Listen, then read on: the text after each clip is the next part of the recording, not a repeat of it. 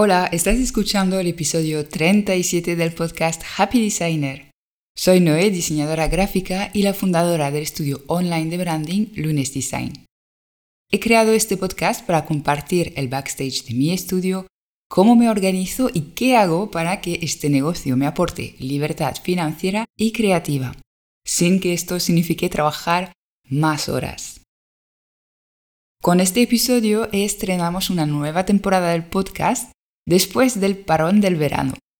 Por mi parte he desconectado completamente un poquito más de tres semanas y la cuarta semana ha sido una semana de transición con un poquito de trabajo y mucha piscina. Y he vuelto renovada, descansada.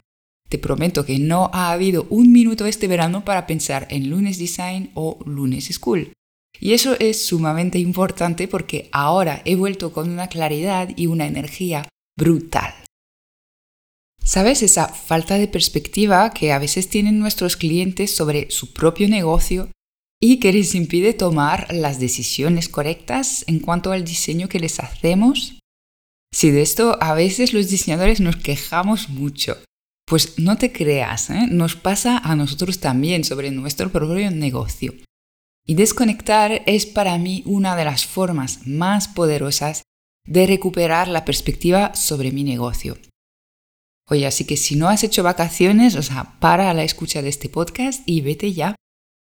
Normalmente en las vacaciones lo bueno es que también desconectamos un poco de las redes sociales y así nos olvidamos de lo que hacen los demás, o sea, nuestra competencia.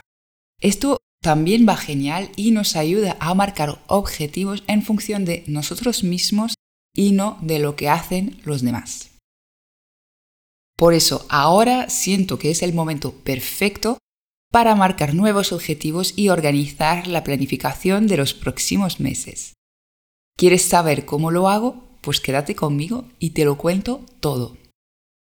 Lo primero, y es un poco lo que te acabo de contar, es importante definir objetivos y planificar cuando nos encontramos bien, ¿vale? No lo hagamos cuando estamos atacados por el miedo, la saturación, el estrés o cuando estamos en una situación de escasez, ¿vale? Que sentimos que necesitamos más dinero, más trabajos, más proyectos. Tenemos que hacer esto cuando estamos descansados, con la mente clara. ¿Vale? En julio yo, como siempre, tenía ideas para mi negocio, para poner en marcha la vuelta, pero me he prohibido apuntar o organizar ninguna de ellas, porque sé que en julio estoy ya demasiado saturadas a estas alturas del año, ¿no? Como para ver las cosas con claridad.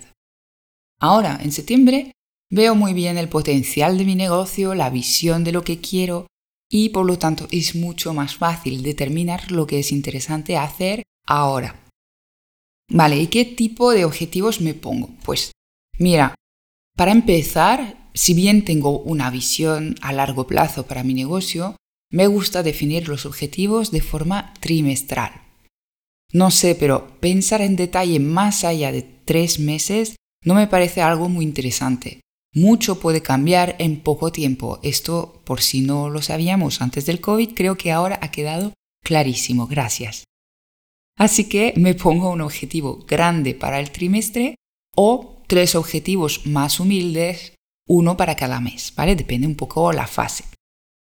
Por ejemplo, el trimestre pasado mi objetivo era el lanzamiento y la creación de mi curso de branding para diseñadores Branding Flow.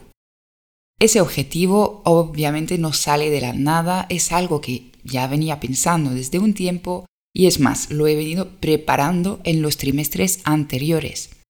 Concretamente, yo necesitaba poder pues liberar tiempo en mi planning para dedicarme a este curso y también tener los ingresos suficientes como para decir que no a determinados clientes y mm, hacer este espacio ¿no? en mi calendario.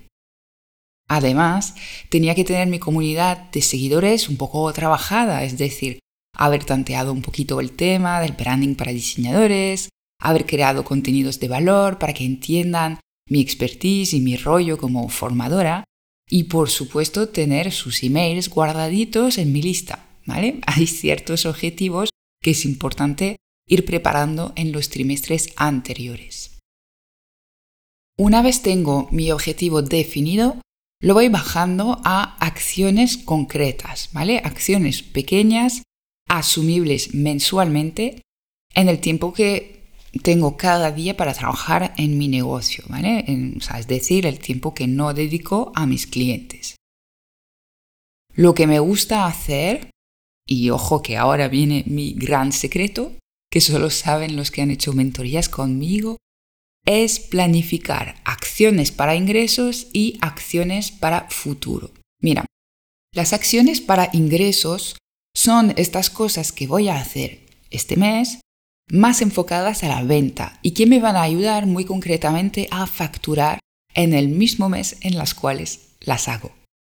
Puede ser una campaña de lanzamiento de un infoproducto, puede ser una serie de emails que mando para vender mi servicio de branding a mis suscriptores, son también las reuniones con clientes potenciales, los presupuestos que les mando, determinadas publicaciones en redes, ¿vale? Todo esto.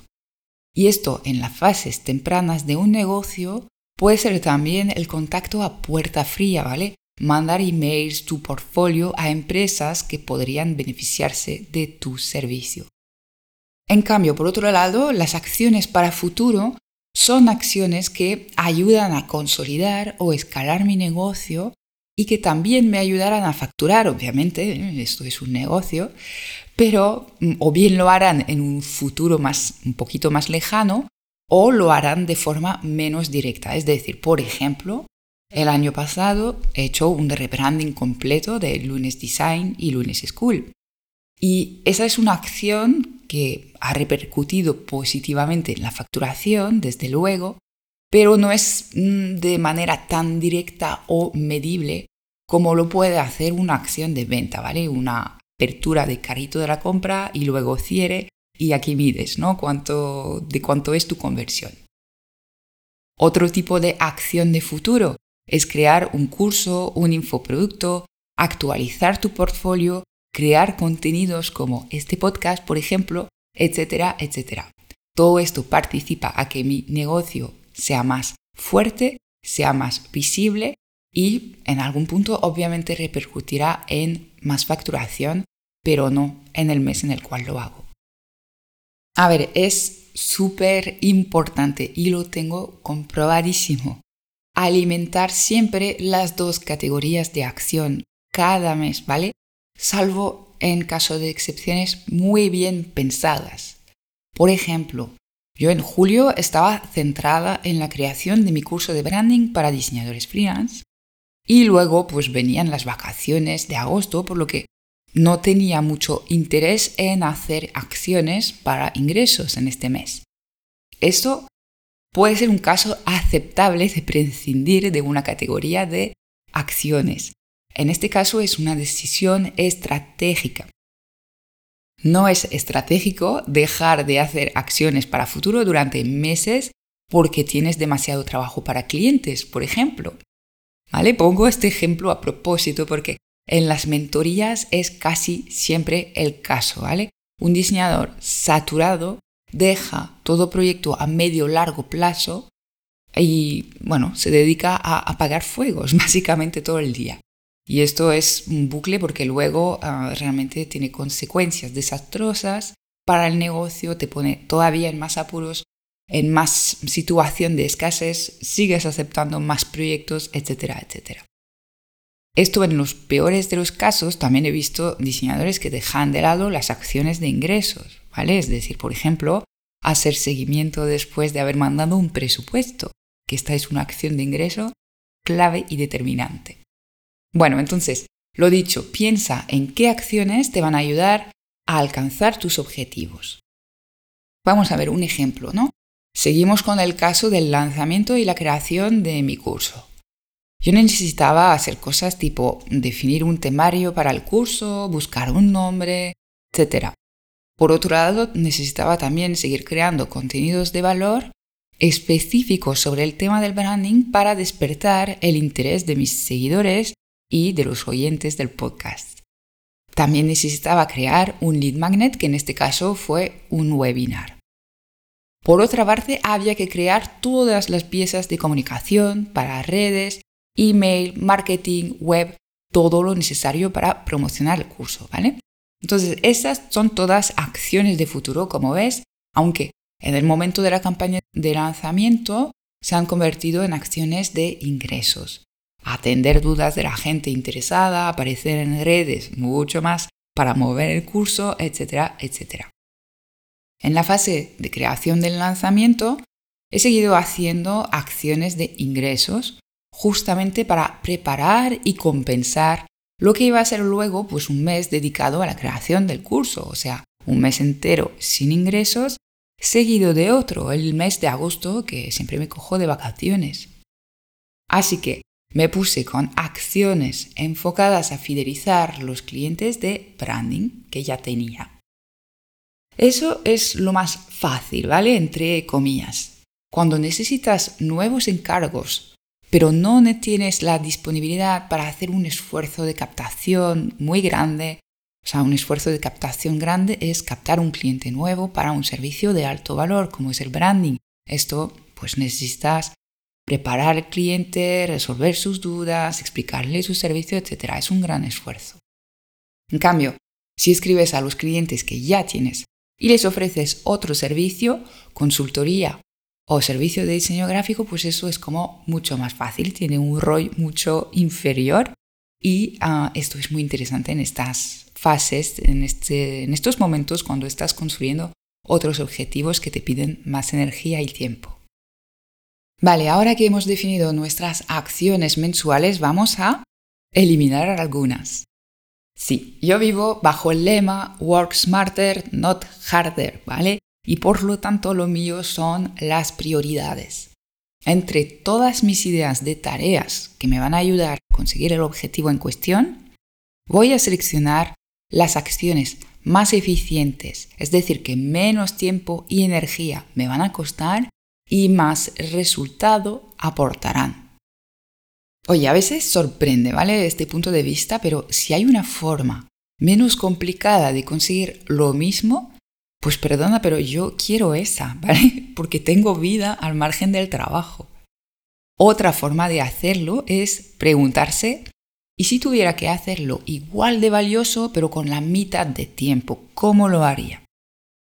En mi caso, por ejemplo, decidí no grabar el curso Branding Flow, sino hacerlo y entregarlo a través de sesiones en directo. O sea, simplificando esta forma de entregar el curso, me ha ahorrado horas de grabación, de edición de videos y el contenido sigue igual de valioso porque es el mismo. Y es más, durante el lanzamiento he descubierto que los alumnos precisamente valoraron mucho más el hecho que sean clases en directo que unos videos pregrabados. O sea, ha sido un win-win total y la demostración de que no siempre hace falta complicarse para entregar un servicio, producto, contenido o curso muy valioso. Así que no temas y empieza a buscar formas de simplificar las tareas que tienes mm, pensadas hacer, ¿vale? A nivel práctico, mm, ¿cómo organizo ¿no? este momento de planificar y definir objetivos? Esto lo he contado en Instagram hace un par de semanas, pero me gusta mucho salir del estudio para hacer este pequeño ejercicio de visión y planificación, ¿vale? Me ayuda a hacerlo en una libreta, por escrito y con el móvil en modo avión. Esto siempre que tenga que concentrarme en algo. Y una vez tengo las ideas principales definidas, vuelvo al estudio y lo escribo todo a lo grande, ¿vale? O en una hoja muy grande o con post-its en la pared, ¿vale? Organizo todo por meses y por tipo de acciones, futuro o ingresos, y luego mes a mes, y luego cada mes introduzco en Asana las tareas que corresponden a esas acciones de forma más desglosada y con una fecha de entrega. Y ya está, esto es todo lo que hago para definir mis objetivos trimestrales. Es una forma de hacerlo, obviamente ya sabes que mm, tienes que encontrar la forma que te funciona a ti, pero sí te recomiendo quedarte con esto de que tienes que hacer acciones para ingresos y acciones para futuro cada mes para que el negocio vaya funcionando. No te creas en ¿eh? la parte de hacer mm, los objetivos y planificarlos no es para nada la parte complicada, luego queda pues hacerlo todo. Y es cuando hay que tener mucha disciplina y sobre todo la valentía de decir que no a determinados proyectos y oportunidades para dejar el tiempo necesario para hacerlo todo. Espero que este episodio te haya inspirado. En mi web luneseschool.com podrás encontrar nuevos recursos para ayudarte a ser un diseñador freelance al mando de un negocio creativo sostenible. Ni uno que te quita el sueño, horas para tu vida personal o peor aún, las ganas de diseñar. Un abrazo y hasta pronto para un nuevo episodio.